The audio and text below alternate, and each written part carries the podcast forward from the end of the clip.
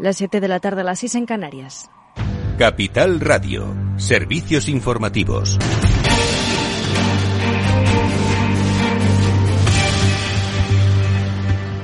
Buenas tardes. La Agencia de la ONU sobre Comercio y Desarrollo presenta las peores previsiones de crecimiento global eh, que el Fondo Monetario Internacional. En concreto, estima que este año la economía mundial va a crecer un 2,5%, tres décimas menos de lo que de momento estima el Fondo Monetario Internacional. La economía de la Unión Europea va a crecer un 2%, medio punto menos, y advierte de que los distintos riesgos pueden hundir este indicador. Para 2023 es más débil, un 0,6%. Para Alemania lo deja en cero por la dependencia energética de Rusia y a juicio de los expertos de la ONU, los gobiernos deben considerar seriamente otros modos para controlar la inflación, como los topes de precios en áreas estratégicas, la regulación de transacciones especulativas en mercados sensibles, el alivio de la deuda y ayudas para los grupos más vulnerables. Su directora eh, del Fondo Monetario Internacional, Cristalina Georgieva, pide más actuaciones.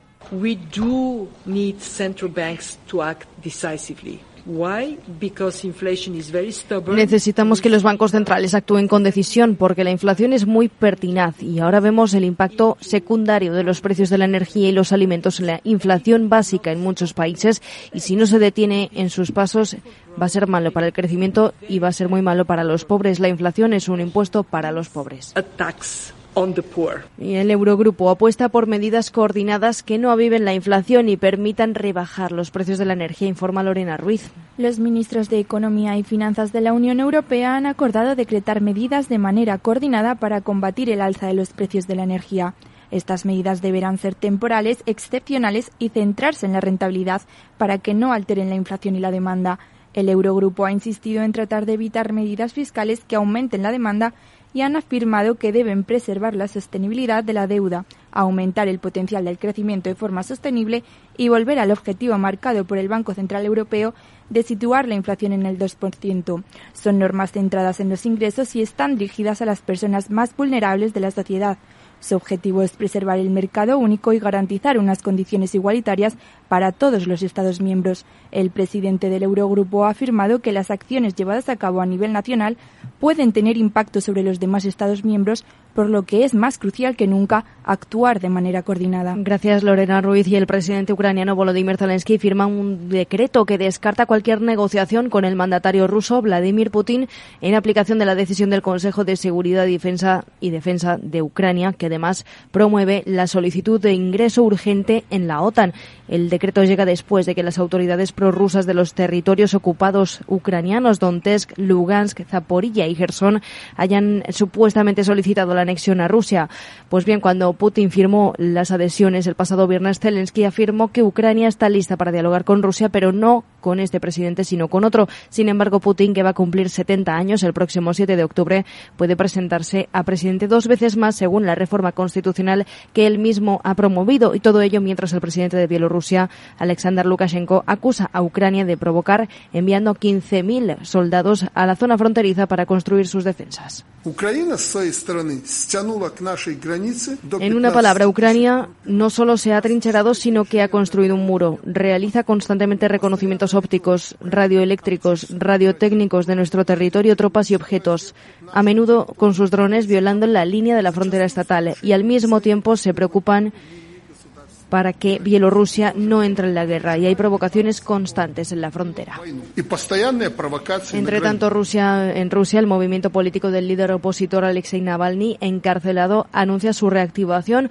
El Fondo de Lucha contra la Corrupción y el Fondo para la Protección de los Derechos de los Ciudadanos, formados por una amplia red, una amplia red de oficinas en toda Rusia, fue declarado extremista en 2021 e ilegalizado por el sistema de justicia ruso. Los compañeros del líder opositor Alexei Alexei Navalny han publicado un formulario para seleccionar a nuevos voluntarios que sean artistas, abogados, piratas informáticos o personas dispuestas, dicen, a imprimir y a entregar eh, octavillas para que se permita el, cese de la guerra y se rechace popularmente la movilización a la que llama Vladimir Putin, el presidente de, Ucrania, de, de Rusia. Es todo por ahora. Continúen informados en capitalradio.es.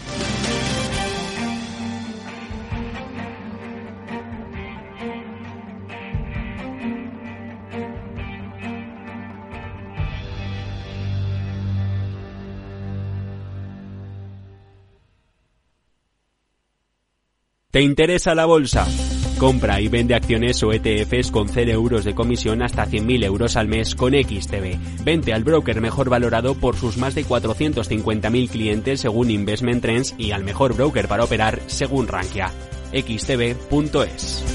Riesgo 6 de 6. Este número es indicativo del riesgo del producto siendo un indicativo del menor riesgo y 6 del mayor riesgo.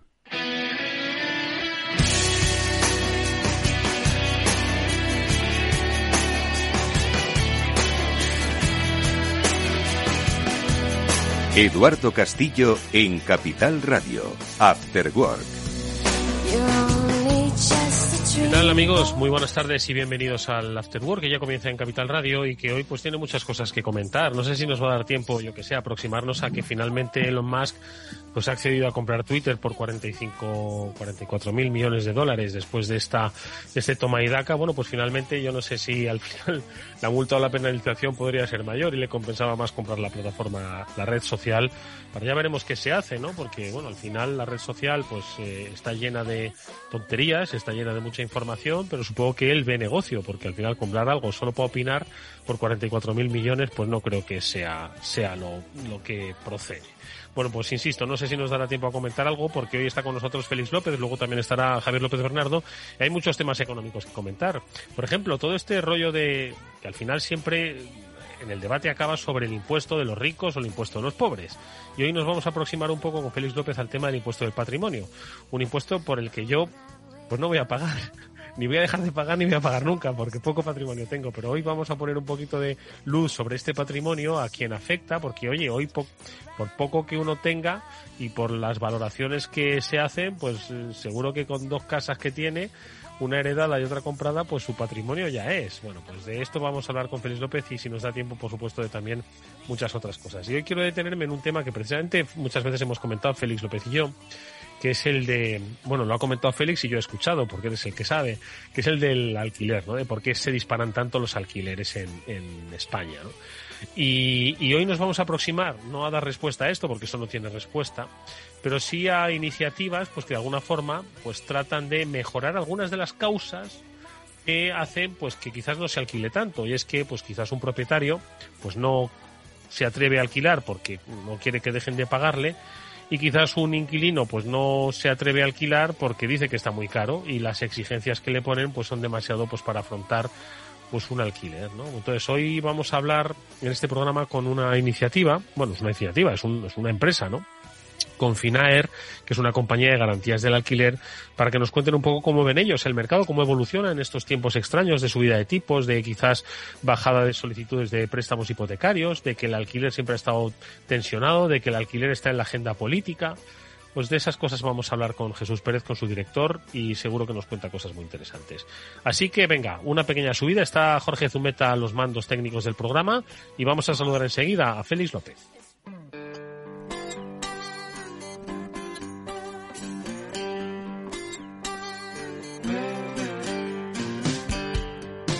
Eduardo Castillo en Capital Radio, After Work. Bueno, digo que se decide eh, Elon Musk a, comprar Twitter por 44 mil millones de dólares. Veremos qué es lo que hace. Félix López, ¿qué tal? Buenas tardes. ¿Cómo estás? ¿Qué hay? Muy buenas tardes. Muy bien todo. ¿Qué te parece? Que al final pues lo ha comprado, ¿eh? Estos, estos culebrones ya son un poco hasta aburridos, fíjate lo que te digo.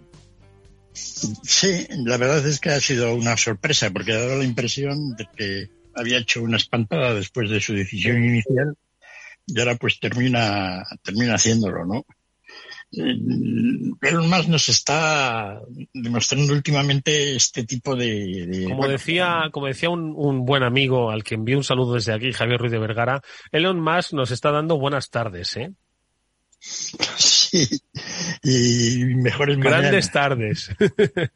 Sí, sí, bueno, pues ya veremos, ¿no? Si, si realmente si realmente esto sirve para, para algo, ¿no? Hombre, tendrá que servir, ¿no? Si cuesta lo que cuesta, pues algo tendrá que sacarle provecho, ¿no? La verdad es que todas las grandes, digamos, plataformas Twitter siendo una muy usada, sobre todo por mucha gente y con una gran utilidad personal, a la hora de poder expresar sus opiniones y, la verdad es que de gran seguimiento en ciertos temas. Por ejemplo, ahora con la guerra, pues tengo yo que reconocer que, he utilizado Twitter como nunca en la vida. Sí, es cierto, sí es cierto. Antes que yo lo he puesto un poco a parir, pero no, no es del todo así, cierto. Sí, eh, no cabe duda de que, de que hay, como has dicho, pues hay de todo, ¿no? Y hay informaciones y entonces pues vas leyendo, por ejemplo, pues un hilo y te encuentras pues allí con, con el que de alguna manera se sale de, se sale de madre, ¿no? Pero con un poco de, con un poco de experiencia pues termina uno separando el grano de la paja, ¿no? Y bueno, pues aquella gente que uno sigue y que realmente pues, pues es brillante, pues no cabe duda de que es un activo, ¿no? Y hay mucha gente que está dispuesta a perder mucho tiempo de su vida a escribir cosas, ¿no? Mm. Ahora, pues, pues mucha gente competente pues comenta todo este problema que ha tenido la libra esterlina, el gobierno inglés, etcétera, y uno pues se va, se va haciendo a la idea, ¿no? De una manera quizá más rápida que, que si, que si tiene que leer la prensa, ¿no? Así que, bueno, vamos a ver. Gente, gente competente pierde su tiempo compartiendo conocimiento y gente incompetente nos hace perder el tiempo leyendo sus respuestas ineptas a esos, a esos comentarios competentes. Eso es, eso es Twitter. Sí, es así. Pero quizá, quizá eso no es lo que hay que leer, ¿no? Mucha gente, la verdad es que le encantan luego leer los comentarios a lo que ha dicho el otro, ¿no? Y bueno, pues quizá eso es lo que hay que eliminar bastante. No, porque claro, uno va cogiendo hilos y no para, ¿no? Se tira de horas, no veas. Así que estamos en este mundillo de la información en el que no hacemos más que perder tiempo consiguiendo información, pero no haciendo nada, ¿no? Mm. Así que ahí andamos de productivos todos.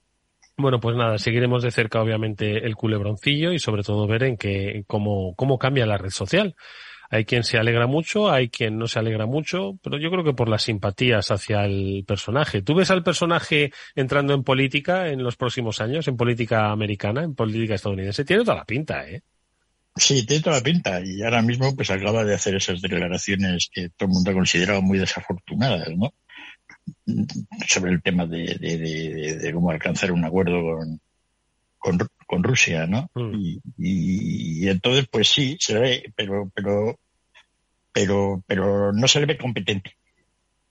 Es decir, yo le veo competente pues, en lo que hace, pero bueno, eso de zapatero a sus zapatos, etcétera, pues parece que, Max, pues de alguna manera quiere, quiere, digamos, no seguirlo, ¿no? Mm. Y sí, tiene toda la pinta, ¿no? Es decir, se ha puesto ya de intermediario mundial de la paz.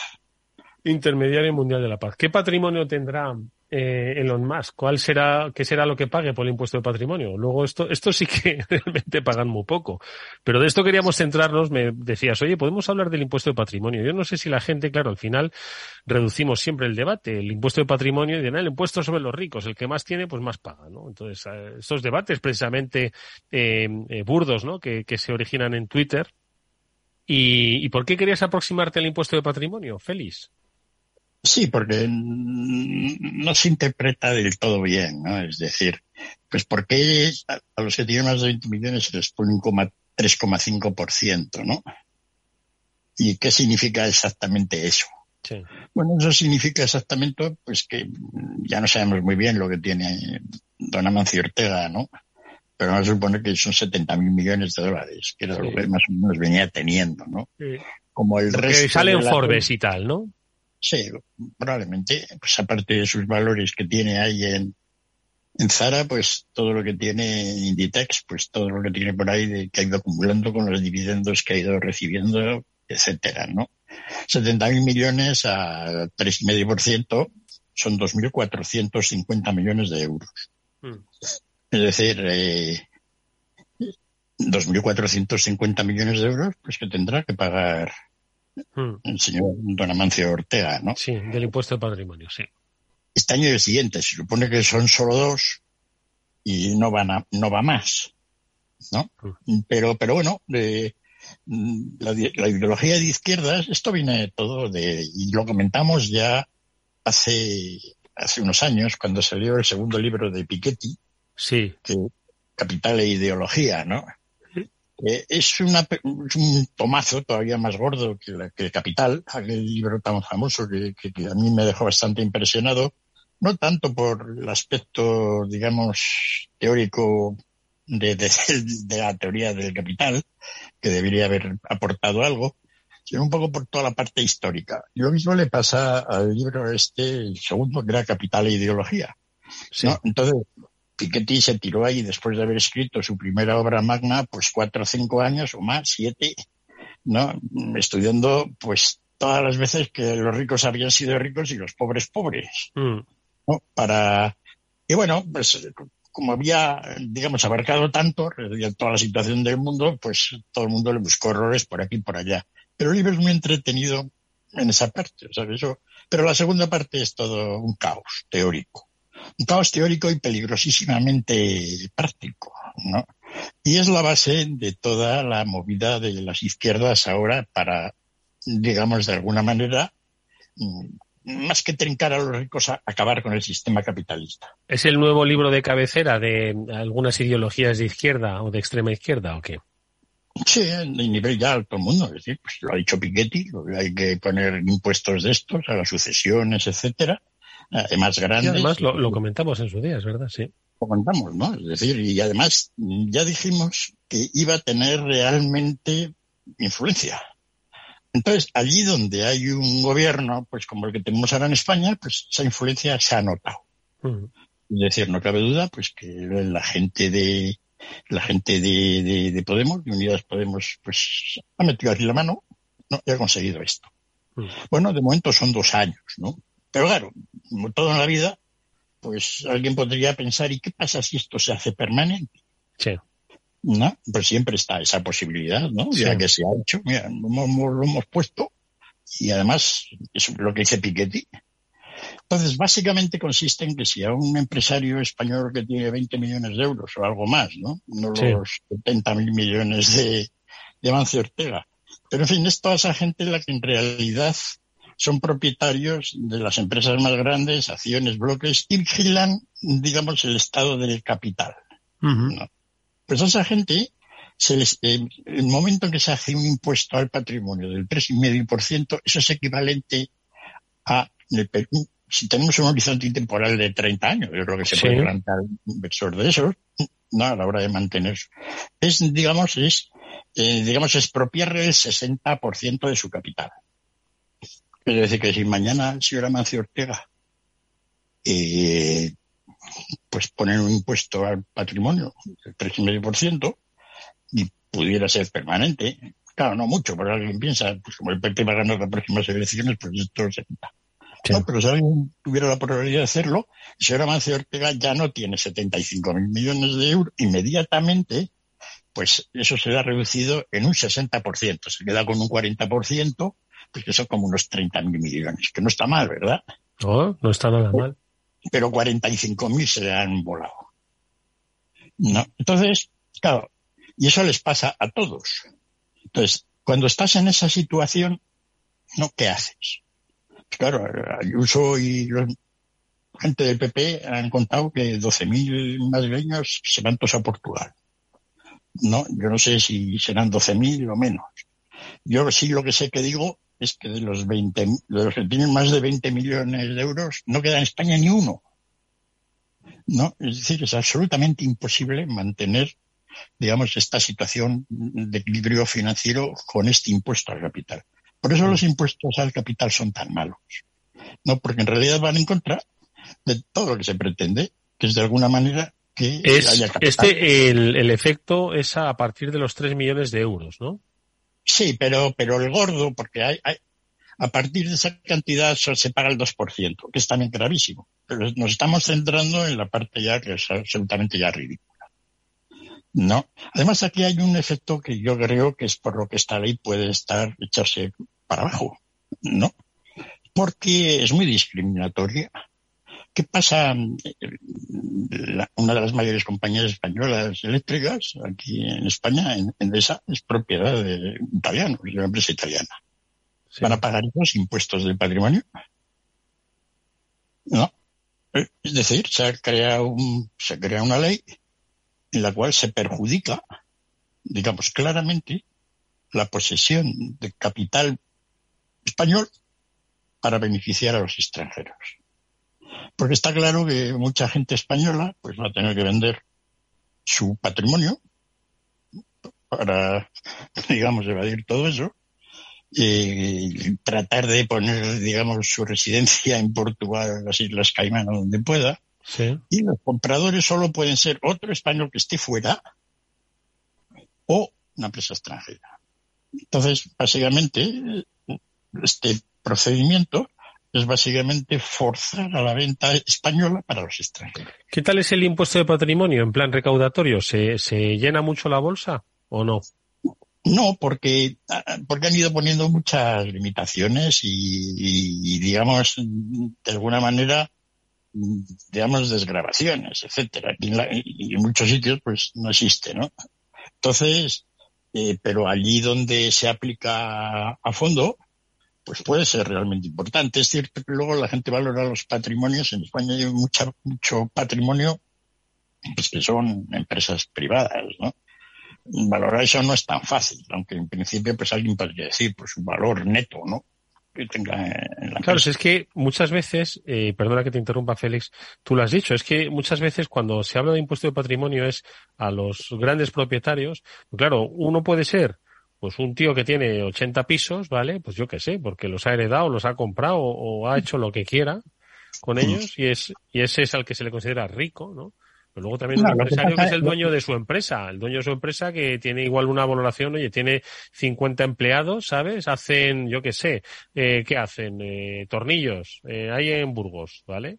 Y ese también tiene, es el, y es el accionista único de esa empresa y está valorada en más de 5 millones de euros. ¿No? Sí, pero, pero aquí, aquí el problema es que como no hay que leer un poco en, hombre, como estos palos ricos no pasa nada. No, en España, España es un país donde en realidad no hay ricos. ¿no? Está Mancio Ortega, su familia, algunos otros por ahí, Mercadona, tal. Es decir, a partir de media docena de ricos españoles, no muchos más, no, el resto de los ricos españoles a una reunión de ricos mundiales no les dejan entrar. No, no, ustedes garramantas no entran aquí. Ya, joder, pero ya, ya, quisiera yo, ¿sabes? No, no, que me dejasen en la puerta. Ya, el problema que tiene la economía española es que hay pocos ricos. No, si España tuviera el triple de ricos, seríamos todos más ricos. Pero no los tenemos. España es un país pues, de pobres, de todo, pobres, pobres abajo, y salvo el Amancio Ortega, que bien se lo ha ganado, pues en realidad no hay más ricos en España. No, a nivel mundial. Entonces ahora lo que se pretende es que, pues ya que no tenemos ricos, pues todavía tener menos. ¿No? Pensando que de alguna manera, pues eso es un sistema que reequilibra y de alguna manera fomenta, no sé. Pero eso acaba con, ya lo acabo de explicar claramente. La, mayor parte de la propiedad en manos de extranjeros, españoles que vivan fuera, o sea, residentes que en el extranjero, españoles total, y nada más. Es decir, y, así está de, claro. Entonces, el peligro es grande, pero nadie, la izquierda va a reflexionar sobre esto. Porque teoría del capital la gente sabe muy poco. ¿No? El señor Piketty, lo pone en el libro, la segunda parte, ponen sus ideas, es todo un desatino.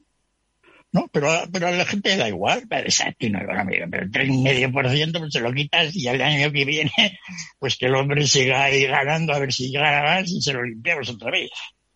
¿No? Total, no, es la lechera. Y es así, ¿no? Y bueno, ahí andamos, ¿no?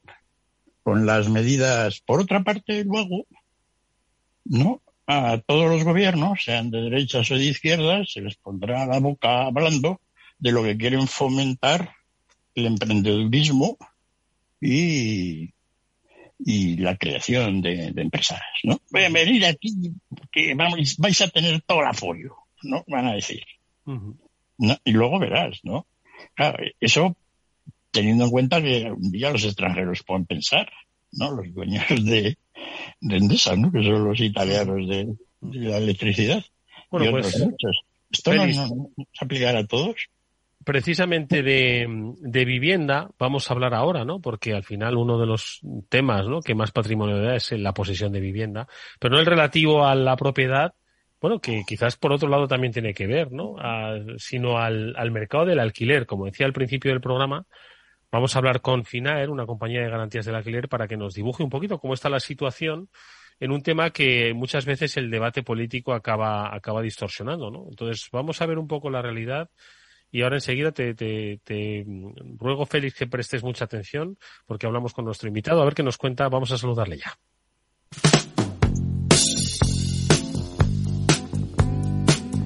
Eduardo Castillo en Capital Radio, After Work. Bueno, pues lo decíamos antes, eh, siempre pues el mercado del alquiler ha estado pues en los titulares, o bien porque aumentaba mucho el precio, o bien porque no había demasiada oferta. Entre las razones pues hay muy variadas, desde lo que es la amenaza de que se regule pues el alquiler en nuestro país, que como ya ha comentado Félix López en más de una ocasión, pues es uno de los asuntos que se enseña en las escuelas de economía sobre lo que no se debe hacer cuando uno llega a la economía y otras sobre cómo evoluciona pues este propio mercado, qué es lo que hacen los propietarios, se atreven, no se atreven, ven demasiadas noticias, el tema de la ocupación, está o no sacado de madre. Bueno, pues de este y otras cosas vamos a hablar eh, con eh, Jesús Pérez, que es el director de Finaer, que es una plataforma, una compañía de garantías del alquiler, origen argentino, pero llevan ya operando en España durante un par de años y yo creo que tienen ya suficiente eh, recorrido como para compartir con nosotros cuál es su visión del momento ahora, además, porque es que es un, es un un sector sensible, ojo, y cuando hay subidas de tipos, pues eh, las hipotecas bajan y se mira de nuevo al alquiler. Jesús, ¿qué tal? Buenas tardes, ¿cómo estás? Muy buenas tardes, gracias por la invitación. Un placer, Jesús. Oye, eh, siempre hemos comentado que el negocio del alquiler es muy sensible, no solo a los vaivenes económicos, sino también a las interpretaciones mediáticas. Y es que siempre está en los titulares, normalmente para mal, ¿no? Y al final eso yo creo que eh, genera emociones y hace que la gente tome decisiones. Entonces, ¿dónde veis ahora mismo el momento del alquiler en España? Y eh, en ese escenario, ¿cómo Finaer se mueve? ¿Cómo opera? Eh, bueno, eh, para hacer un panorama un poco de la situación actual del alquiler, tendríamos que remontarnos rápidamente al 2008, cuando empieza la crisis inmobiliaria. En ese entonces, en España teníamos un 14% de los españoles viviendo de alquiler.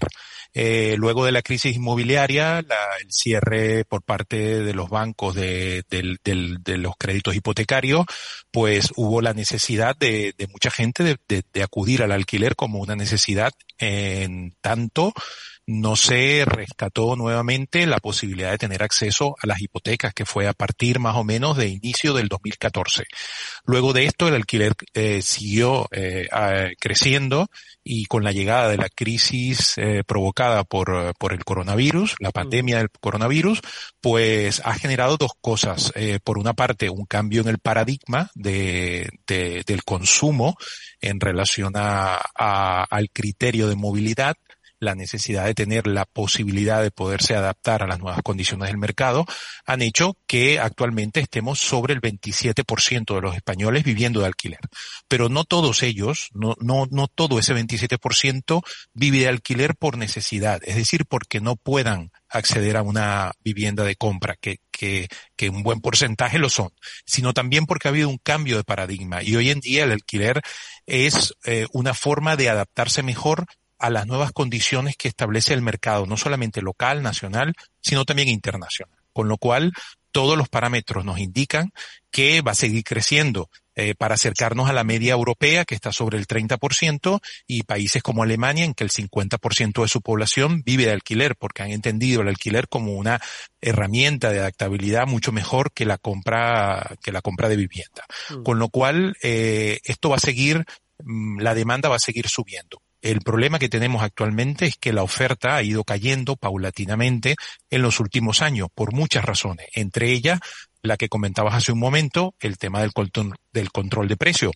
que tenemos que recordar que no es algo futuro, es algo presente e inclusive pasado, porque en Cataluña, por ejemplo, ya se aplicó un control de precio durante un año y medio con la ley del index que dio unos resultados a corto plazo eh, que parecían beneficiosos, pero que se vio que a mediano plazo eh, incidían eh, de forma muy importante en la oferta y por tanto cuando ese control de precios se eliminó, pues los precios lo que hicieron fue subir porque había caído en un 59% la oferta de piso en comparación a los años anteriores. Sí, una, una circunstancia que lo miden las estadísticas y que se suma además, pues ese, esa intervención en los precios del alquiler, también entiendo a, a, la desconfianza cuando un inquilino pues no tiene la certeza de cobrar, porque oye, al final hay experiencias, hay eh, hay eh, opiniones y hay, bueno, pues comentarios. Y a la gente pues le da miedo poner alquilar porque igual ha tenido una mala experiencia. Ojo, yo conozco muchos casos de gente que ha iniciado en el alquiler, no ha tenido una buena experiencia y no ha vuelto a alquilar nunca más, aún teniendo la posibilidad de hacerlo. Correcto. Entiendo que esto es otro de los aspectos que pues afecta, ¿no? A ese, a esa, a esa, a ese aumento de la oferta que acompaña el crecimiento del que hablabas, Jesús. Sí, efectivamente. Eh, mira, en la actualidad se estima que en España hay unos tres, tres millones y medio de contratos de alquiler activos. Y, y, paradójicamente también hay una cifra similar de tres millones y medio de viviendas vacías, ¿vale? De las cuales un millón novecientas mil se encuentran eh, en ciudades con menos de cincuenta mil habitantes, o sea, en provincias, y eh, otro millón y tanto se encuentran ya en capitales de provincia. Uh -huh. eh, ¿Qué es lo que ocurre? Efectivamente, también tenemos que decir que hay diferentes tipos de propietarios. Tenemos el propietario particular que te tiene una, dos o tres propiedades, luego el propietario ya que puede ser un gran tenedor, gran tenedor dadas las condiciones que establece la nueva normativa legal, que es a partir de 10 viviendas, ya se considera gran tenedor, y pero luego están las patrimoniales, luego están realmente los fondos de inversión, luego están también las OSIMI, que si bien no son la mayoría, representan apenas un porcentaje muy bajo, pues también son, eh, forman parte de, de, este, de este pool de propietarios. Cada uno tiene características, condiciones y cada uno se arriesga de una manera diferente. Lo que sí es una constante es que todos le tienen miedo a, eh, a la incertidumbre jurídica. O sea, el no tener reglas claras que establezcan qué hacer en los diferentes casos es lo peor que puede, que, puede, que se le puede ofrecer a un propietario. Con lo cual, eh, esa incertidumbre jurídica y eh, un mercado en el que desde el punto de vista legislativo no se cumple la normativa legal en cuanto, por ejemplo, el caso de las ocupaciones o el caso de eh, la posibilidad de, esa, de, de, de, de, aplicar un desahucio por impago, eso hace que muchos propietarios decidan en muchas ocasiones pues mm, vender el inmueble o simplemente tenerlo cerrado para esperar una mejor eh, oportunidad. Es ahí donde nosotros desde FINAER desde hace 12 años, pues nos dedicamos a un monoproducto que es la garantía de alquiler en unos mercados además mucho más convulsos que el mercado español, mercados latinoamericanos como Argentina, México y en general en Latinoamérica, y que desde hace dos años pues hemos traído la mejor herramienta, la más potente para dinamizar el mercado del alquiler. Nuestro objetivo es ese, dinamizar el mercado del alquiler, quitar las barreras que existen entre propietarios, arrendatarios, porque ambos se necesitan, ambos son son eh, indispensables en esta ecuación junto con el gestor inmobiliario, con lo cual nuestra, nuestro objetivo es aportarle al propietario lo que necesita, estabilidad, seguridad, que va a cobrar siempre, desde el minuto cero, eh, sin ningún tipo de limitación, eh, hasta que se resuelva, en el caso del impago, la situación que tiene. Para el arrendatario, ofrecerle alternativas también, porque el arrendatario español no es solamente un perfil nacional. También tenemos muchos arrendatarios perfil internacional, expatriados, estudiantes que vienen a hacer máster de, haciendo grandes inversiones en los, en los máster muy prestigiosos que tenemos en todo el territorio nacional y que les cuesta mucho conseguir una vivienda en alquiler o un piso en alquiler, en este caso un temporal, por ejemplo, eh, porque nadie les garantiza ese tipo de perfil. Entonces nosotros trabajamos con perfiles nacionales, con perfiles internacionales, podemos avalar eh, tanto a clientes con nóminas y, rentas generadas en España como fuera de España. Y eso es lo que aporta la tranquilidad y la seguridad para el propietario. La, facilidad de acceso a la vivienda al arrendatario y al gestor inmobiliario, pues una gestión eficiente para que esas operaciones de alquiler salgan en el menor tiempo posible y además con las garantías necesarias. Mm, o sea, ¿y cómo es la fórmula de eh, Finaer? Porque al final, si estáis garantizando, ¿no? Pues que el propietario va a cobrar el día uno de cada mes, que es lo que quieren todos los propietarios, ¿no? Eh, que no, que no haya retrasos. ¿Cómo se logra eso, Jesús? Bueno, eso eh, se logra eh, primero especializándose en la materia. Nosotros tenemos un monoproducto que es la garantía de alquiler, no hacemos otra cosa, no, tenemos 12 años haciendo lo mismo y hemos desarrollado una fórmula para analizar el, perfil del cliente eh, que, está compuesto, esto está compuesto de dos fases. Primero está la solvencia, que es la fotografía que le hacemos al cliente en el momento que va a alquilar un, inmueble, que puede ser una solvencia extraordinaria, perfecta, una persona con un buen empleo, con capacidad de pago. Y otra cosa es la garantía. Una buena solvencia no garantiza el pago. ¿Por qué? Mm. Porque el 85% de los impagos que se generan en España no son de personas que no quieren pagar, sino que no pueden pagar. Y hay una diferencia grande entre no querer pagar y no poder pagar.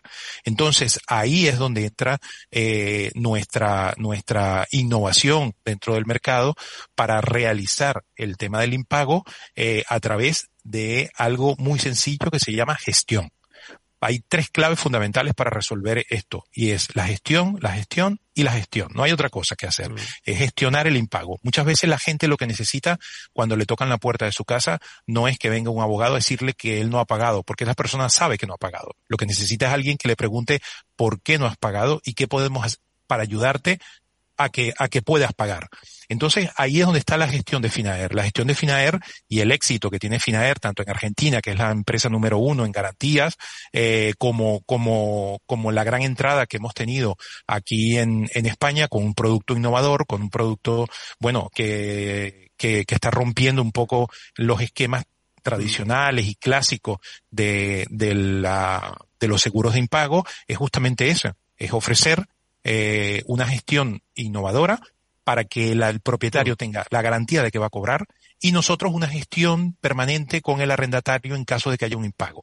Para, eh, por otra parte, intentar bajo todo punto de vista que no tengamos que judicializar los procesos. Actualmente en España se están judicializando absolutamente todos los impagos, prácticamente todos los impagos. ¿Y esto qué genera? Bueno, genera una, una obstrucción a nivel de los, de los mismos juzgados, porque se están, se están colapsando los juzgados en cosas que se podrían resolver eh, eh, con una psicóloga eh, y con un trabajador social en vez de con cuatro abogados, y este tipo de cosas es lo que venimos a aportar. Incluso FINAER cuenta con la Fundación FINAER que es algo que eh, tiene como objetivo, es una organización que tiene como objetivo, sin fines de lucro, eh, actuar en los casos de vulnerabilidad y riesgo de exclusión social para justamente poder eh, resolver el problema de raíz, que es el que la persona, por circunstancia ajena, por causa de fuerza mayor, no puede hacer frente en un momento determinado al pago de su renta, que tampoco es responsabilidad del propietario.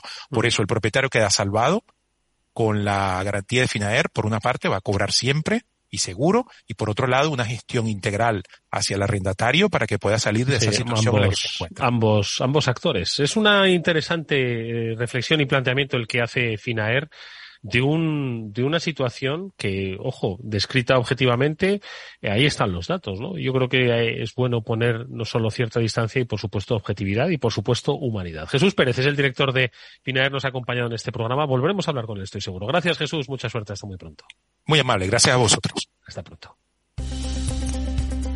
Vamos con un consejo, si inviertes en bolsa esto te va a interesar. XTB tiene la mejor tarifa para comprar y vender acciones y ETFs, cero comisiones hasta 100.000 euros de nominal. Si inviertes en bolsa o quieres empezar, más sencillo e imposible, entras en xtb.es, abres una cuenta online y en menos de 15 minutos compras y vendes acciones con cero comisiones, con atención al cliente en castellano y disponible las 24 horas al día. ¿A qué estás esperando? Ya son más de 450.000 clientes los que confían en xtb.es. Riesgo 6 de 6. Este número es indicativo del riesgo del producto, siendo uno indicativo del menor riesgo y 6 del mayor riesgo.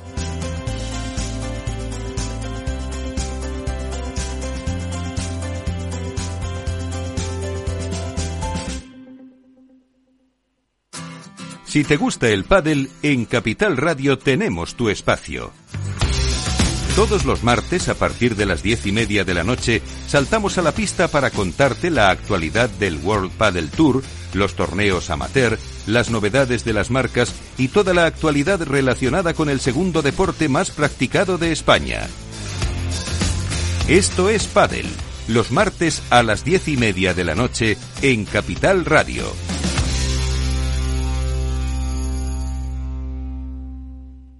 Después del trabajo, After Work, con Eduardo Castillo, Capital Radio.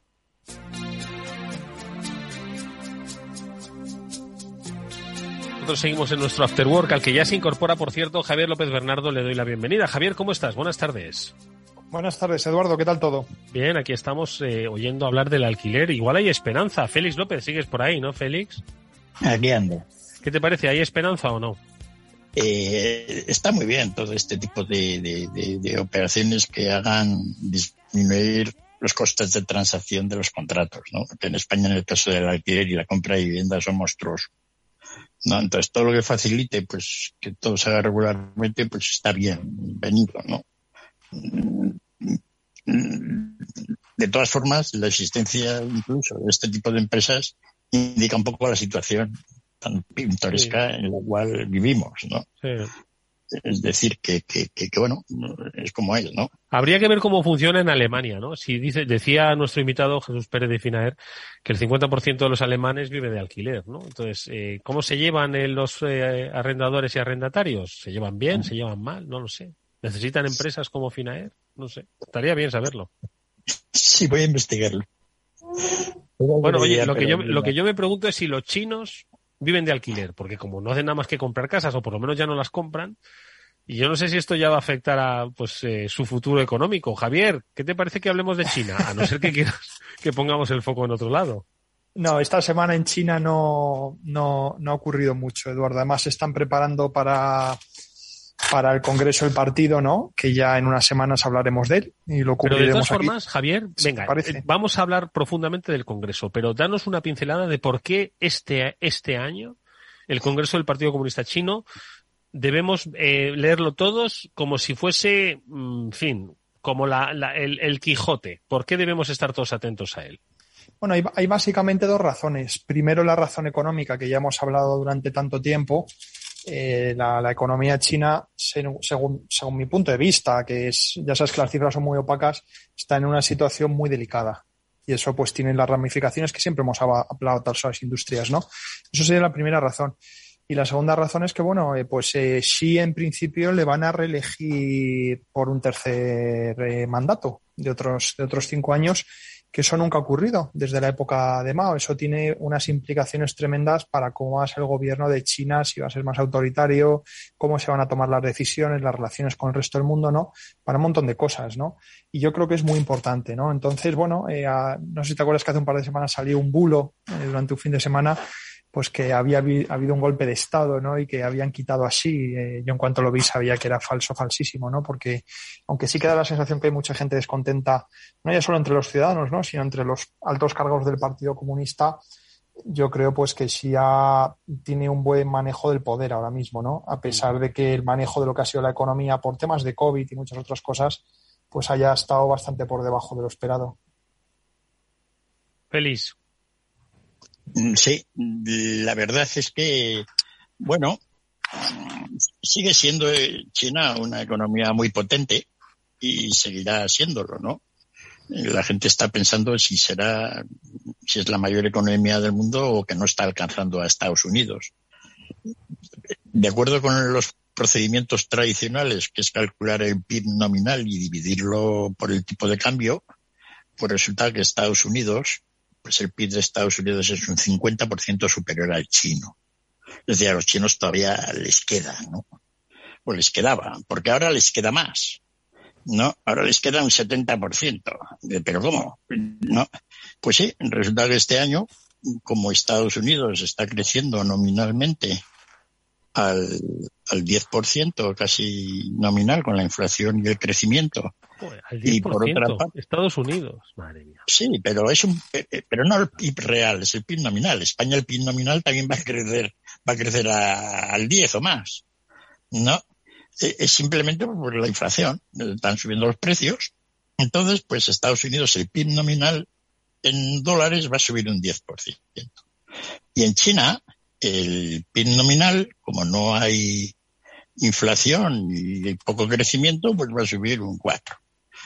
Y además, el, yuan, como le ha pasado al euro, pues ha depreciado respecto al dólar un 10%. O sea, eso quiere decir que la diferencia entre los dólares que vale Estados Unidos ahora y los dólares, digamos, de la renta china ahora, pues en vez de ser de un 50% superiores, se pasan a ser casi un 70%. Decir, China hoy en día, pues parece un país pues que está lejos, más lejos de ese sueño que tiene suyo de alcanzar a Estados Unidos. Bueno, fíjate cómo estas variaciones de tipos de cambio y de inflaciones cambian un poco la perspectiva de la gente, ¿no? Porque la diferencia entre Estados Unidos del año pasado a este con China es ninguna. Es decir, no ha pasado nada en Estados Unidos ni en China para que la diferencia real haya cambiado. Sin embargo, la perspectiva cambia. Por eso todo el mundo aplica aquello de cómo comparar los países con aquello de la paridad de poder de compra o aquello de la hamburguesa de McDonald's, ¿no? Y según esa idea, ya está claro que China es la mayor economía del mundo. ¿No? Es decir, los chinos, pues la paridad de poder de compra ya tienen un PIB superior al de Estados Unidos. Eso se ve, además, claramente en la práctica muy elementalmente hemos hablado y Javier hemos comentado pues el consumo de cemento chino, la cantidad de casas que se hacen, etcétera, ¿no? Para comparar un poco cómo es una economía y la otra. Este año, un poco con lo que comentaba Javier, la crisis inmobiliaria ha hecho que el consumo de cemento esté bajando un 15%. Mm. Fijaros que casi todo eso se aplica a la caída de la construcción, no de las obras públicas, etcétera. O sea que la caída de la construcción es potente. Aún así, el consumo de cemento chino es diez veces el americano. ¿No? Los chinos producen 900 millones de toneladas y los americanos 80 o 90. Es cierto que los americanos hacen mucho en maderilla, como ya hemos comentado.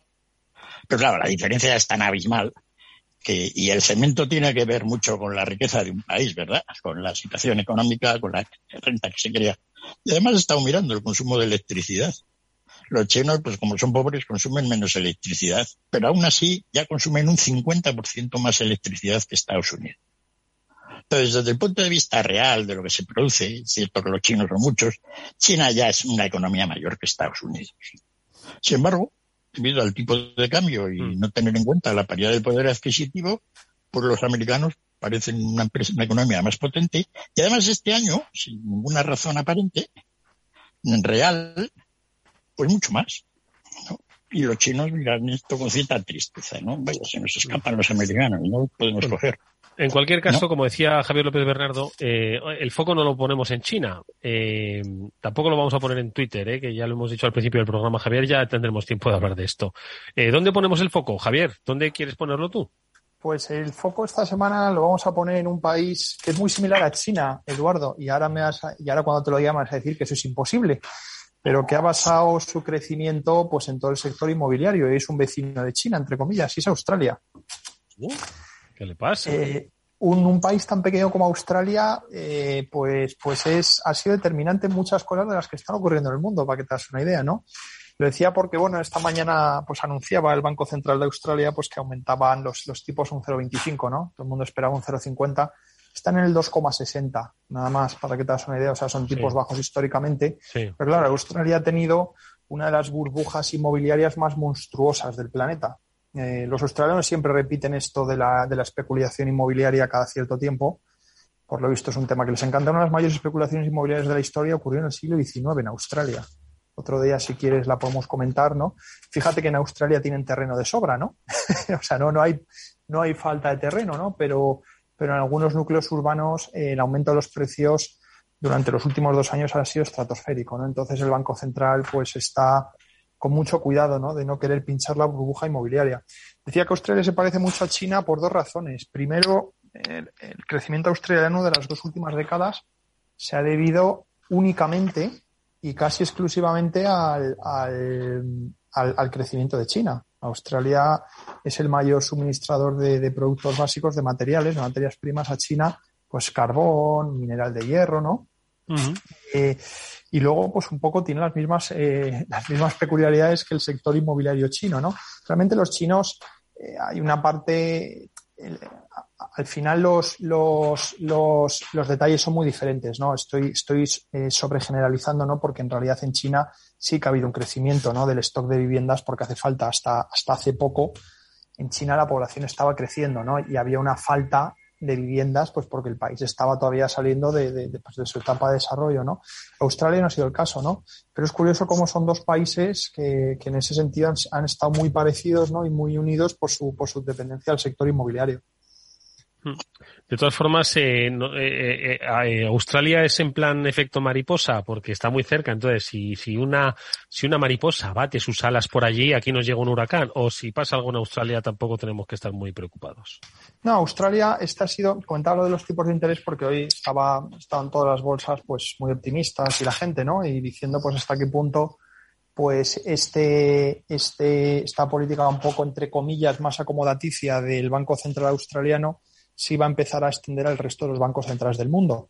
Algo parecido vimos la semana pasada con el Banco de Inglaterra, ¿no? Que por lo visto, eso dicen las malas lenguas, que, que pues, que, empezó a comprar bonos porque todo el, todo, muchos fondos de pensiones que hay en Reino Unido tenían estructuras apalancadas y toda esta depreciación que habían tenido los, los bonos gubernamentales les están penalizando un montón. Yo no sigo sin entender cómo un fondo de pensión puede tener estructuras apalancadas y estar con instrumentos financieros esotéricos cuando lo que tiene que comprar son tres chorradas, básicamente, ¿no? Pero bueno, eso es, ese, es, ese es otro tema, ¿no? Entonces, el Banco de Australia siempre ha sido, Eduardo, dentro de los bancos centrales, a pesar de que el país realmente en la escena internacional, si no fuese por las materias primas, Australia no pinta nada, en el mundo no, pero sí que el Banco de Australia y el de Nueva Zelanda, más curioso, siempre han tenido bastante, bastante peso un poco ideológico entre los bancos centrales del mundo. Para que te das una idea, ¿no? Fueron, fueron, fueron de los primeros de pasarse pues a, a fijar los tipos de interés en, en, vez de la oferta monetaria, ¿no?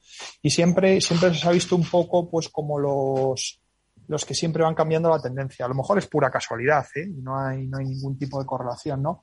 Pero por eso me parecía un poco, un poco interesante señalarlo, que ha sido quizás realmente lo más importante, pues, en los mercados financieros, pues estas dos últimas semanas, ¿no?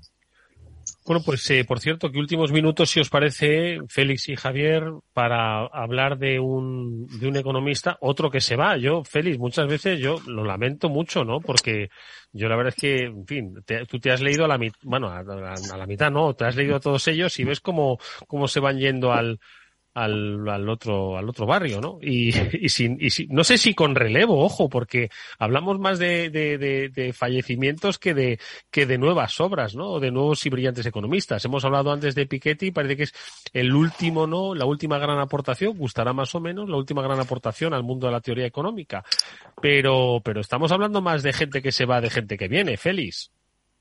Sí, desgraciadamente, es decir, todos, la, afortunadamente son aquellos que era la generación anterior a la mía.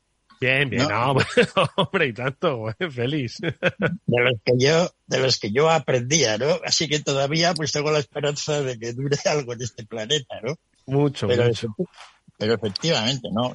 Si lo comentaba un poco es porque esta semana, pues antes de ayer, hace, murió un economista que quizá algún lector algún oyente nuestro, pues, pues, pues eh, ha estudiado el libro suyo, ¿no?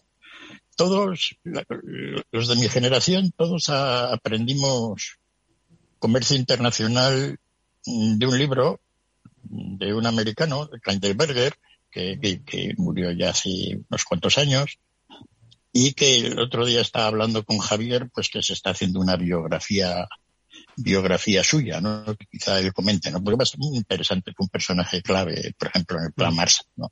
Mm. Entonces, eh, yo estudié comercio internacional con su libro, Economía Internacional, un tomazo bastante entretenido dentro de lo grave, ¿no?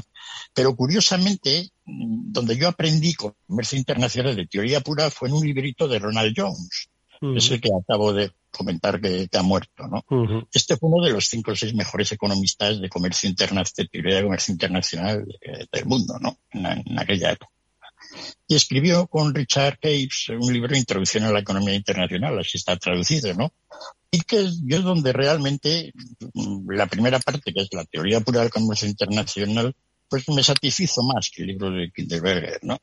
Y bueno, pues recordar un poco a Ronald Jones, más que nada porque, porque tengo el libro aquí en la mano. Es decir, al cual he tenido mucho cariño, le tengo bastante mm. machacado. ¿no? Se ve que perdí tiempo con él.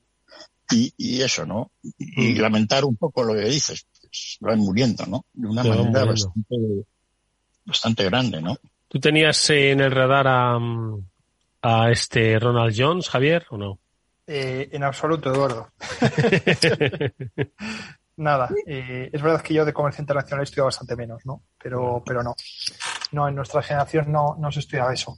A Kindelberger, que te lo ha mencionado también Félix, eh, es un economista muy famoso, ¿no? Escribió un libro, un día, un día lo comentaremos, si te parece, dentro de, unos, de unas semanas. Escribió un libro muy famoso, el, probablemente el libro más famoso que hay de la crisis del 29 todavía. Eh, y luego, bueno, acaban de sacar una biografía sobre él y también sobre la evolución de, del sistema del dólar y los pagos internacionales, que ahora se está hablando mucho porque cómo puede ser que el dólar se está apreciando tanto, el resto de las monedas se deprecian y eso qué implicaciones tiene para el resto del mundo, que están siendo pues para muchos países bastante catastróficas, ¿no? Y, bueno, es un libro que menciona un poco por qué el sistema dólar pues va a estar aquí mucho tiempo, es un sistema que además funciona relativamente bien a pesar de lo que diga mucha gente y que todo este tema de que va a haber una desvinculación de la moneda por la inflación que hay en Estados Unidos y todo eso, pues que no, no tiene mucho fundamento, ¿no? Pero bueno, otro día lo comentamos, si te parece. Bueno, pues lo comentaremos. Oye, Javi, eh, Javier, último minuto para que nos digas eh, dónde volvemos también a poner el radar, aparte de ponerlo en Australia, cosas que nos dejes para leer la próxima semana. A ver, ¿dónde ponemos el foco informativo? pues la verdad es que no me has pillado un poco. No te sabría qué decir esta semana, Eduardo. Eh, de tanto que hay. sí, la verdad es que, bueno, yo, yo creo que la evolución de la guerra no sé si lo habréis comentado con Félix antes o no, la evolución de la guerra la próxima semana o dos semanas va a ser muy interesante, ¿no? Yo creo que además la cobertura que hay en general en los medios sobre la guerra es bastante pobre. O sea, seguimos, seguimos teniendo que recurrir a Twitter para que te hagas una idea, ¿no? Para ver un poco cuáles son las últimas evoluciones sobre el terreno. Pero bueno, Félix lo sabe más en detalle, pero parece que Kerson, que ha sido un, ha sido una parte clave ¿no? de la guerra hasta ahora, mm. pues está a punto de caer en manos ucranianas. Eh, eso, claro, en función de cómo se hagan las, las, condiciones de esa caída, entre comillas, cuánto equipo van a perder los rusos, cuántos soldados, etcétera, cómo va a ser la desbandada, entre comillas, pues eso puede tener un impacto tremendo incluso a nivel interno de Rusia, ¿no? Eh, a muchos aliados rusos, cómo se ha perdido el Donbass, pues no les ha hecho ninguna gracia. Pues me imagino que habrás visto y nuestros eh, oyentes por las declaraciones del líder checheno, ¿no?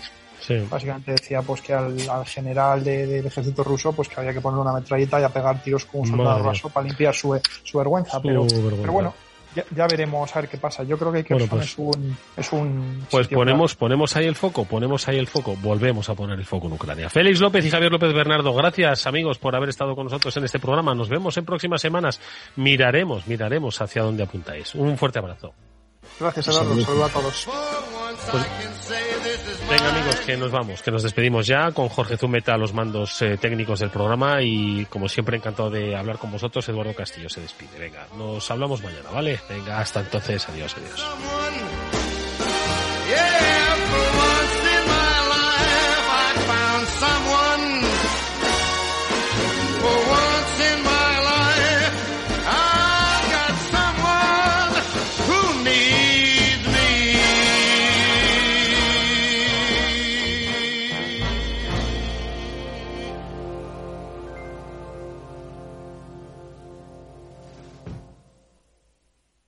¿Qué es ir más allá? Con Arval podrás llegar donde te propongas de la forma más sostenible y desplazarte como y cuando necesites con una oferta de renting sostenible, segura y conectada. Y preocuparte solo de conducir porque nosotros nos ocupamos del resto. Arval, la transición energética arranca aquí. Más información en arval.es.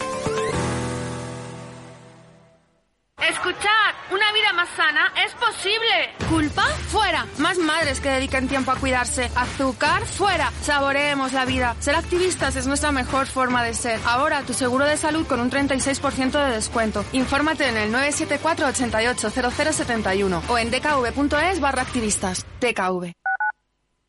Capital Radio. Esto te estás perdiendo si no escuchas a Rocío Arbiza en Mercado Abierto. Albert Triola, consejero delegado de Oracle. Yo suelo decir que la digitalización es el plan de pensiones de las compañías y las empresas, con lo cual eso va a llevar a que las compañías van a comprar más software. Mercado Abierto con Rocío Arbiza. Si buscas una profesión con mucho futuro, puedes inventar una máquina del tiempo. O puedes formarte en tecnologías de la información y las comunicaciones en el Centro de Referencia Nacional de Getafe, con cursos gratuitos adaptados al mercado laboral y con alta empleabilidad. Empléate a fondo con los cursos de formación profesional para el empleo de la Comunidad de Madrid. Más información en el 012 o en tu oficina de empleo. Financiado por el Ministerio de Educación y Formación Profesional. Comunidad de Madrid.